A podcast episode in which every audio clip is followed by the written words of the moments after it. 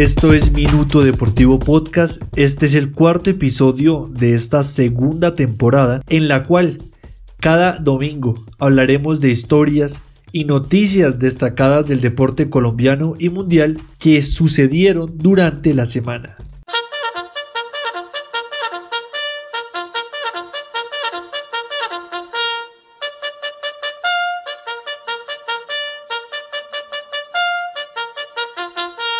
Y comenzamos este breve recorrido con un sonido de corte militar, puesto que se conoció esta semana las exigencias a los jugadores juveniles del América de Cali para que puedan entrenarse con el equipo. Esta polémica la vimos en muchos programas deportivos, tanto de radio como de televisión, debido a las exigencias de Gerson González, quien es el director técnico de las categorías menores del América de Cali. Entre las exigencias para que estos jugadores puedan entrenarse y jugar obviamente con el equipo Escarlata están llegar 30 minutos antes de la hora establecida al entrenamiento, mantener siempre el uniforme limpio, las zapatillas siempre limpias, prohibió la tintura en el cabello, tinturarse el cabello de diferentes colores que ahora es muy común en el fútbol, también prohibió los aretes y los piercing. Polémica porque algunos dicen pues que cada quien es libre de peinarse como quiere, de ponerse lo que quiera, las orejas, qué sé yo, en la nariz. Y otros piensan que pues es una empresa, es un trabajo y pues si no les gusta pueden irse a otro lado. Ah, y también las canilleras y las medias largas obligatorio.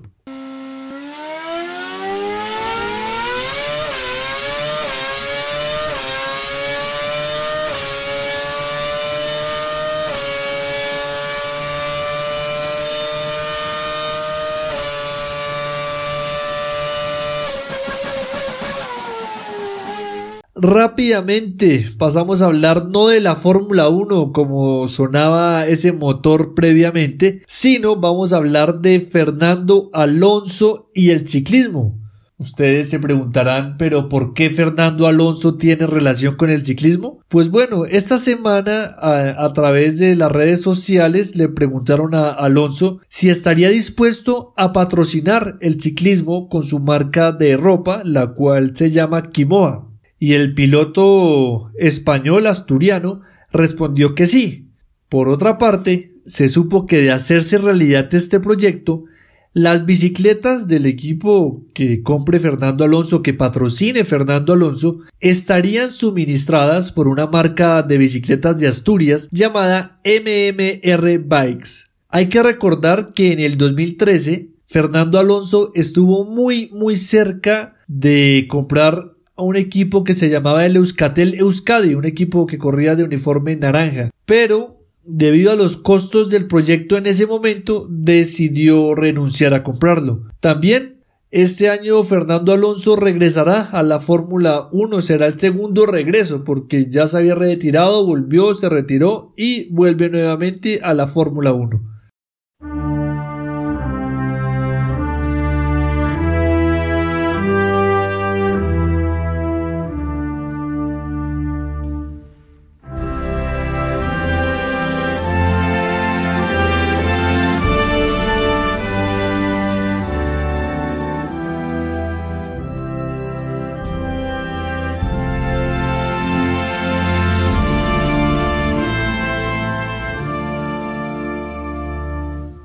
Escuchábamos el himno nacional de Japón, donde se celebrarán los Juegos Olímpicos 2020 más uno, porque tuvieron que ser pospuestos debido a la pandemia del COVID-19. Y la noticia es que los atletas colombianos que clasifiquen a los Juegos Olímpicos tendrán prioridad en la vacunación.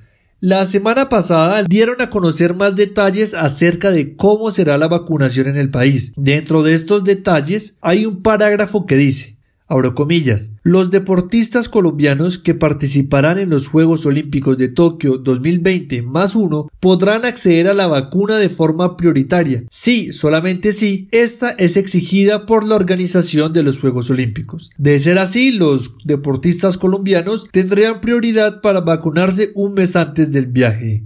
La realización de los Juegos Olímpicos ha levantado polémica este año desde que el medio de comunicación Times anunció que ya habían decidido en Japón posponerlos, que no los iban a hacer y también han salido más versiones que estaban buscando otra sede para hacer los Juegos Olímpicos que no se realizarán en Japón. En fin, al respecto, el presidente del Comité Olímpico Internacional dijo abro comillas, no perdemos el tiempo en especulaciones, solo estamos concentrados en inaugurar los Juegos Olímpicos el próximo 23 de julio. Y ojalá así sea, ya que este es un gran evento que es muy agradable de ver, ver personas que se entrenaron con tanta disciplina, con tanto esfuerzo, llegar a esas justas que para un deportista es de lo máximo que pueden aspirar. MC Andrei na voz, tô fechadão com o Palmeiras. Avante palestra!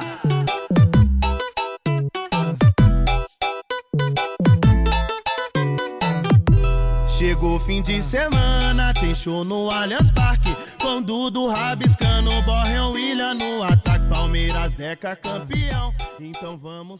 Entre otras noticias, y hay que decirlo, eh, pues sí, fue polémico también la final de la Copa Libertadores. Se esperaba mucho de esta final entre el Santos y Palmeiras, que se disputó en el estadio Maracaná, pero lastimosamente fue una final muy muy aburridora en la cual primaron los golpes, hubo muchas faltas, en fin, al final ganó Palmeiras con un cabezazo en, los últimos minutos en el tiempo extra de reposición. En el tiempo de reposición ganó Palmeiras y de esta manera consiguió su segunda Copa Libertadores. La primera la había ganado en 1999 cuando derrotó al Deportivo Cali. Bueno, este fue el podcast de Minuto Deportivo de esta semana. Saludos a los oyentes en el mundo y en Colombia que nos escuchan en Bogotá, Medellín, Cali, Funza, Tabio y en norte de Santander. Esto fue Minuto Deportivo Podcast. Mi nombre es Daniel Cano. Muchas gracias por escucharnos y síganos en nuestras redes sociales como arroba Minuto Deportivo Podcast. Mil gracias.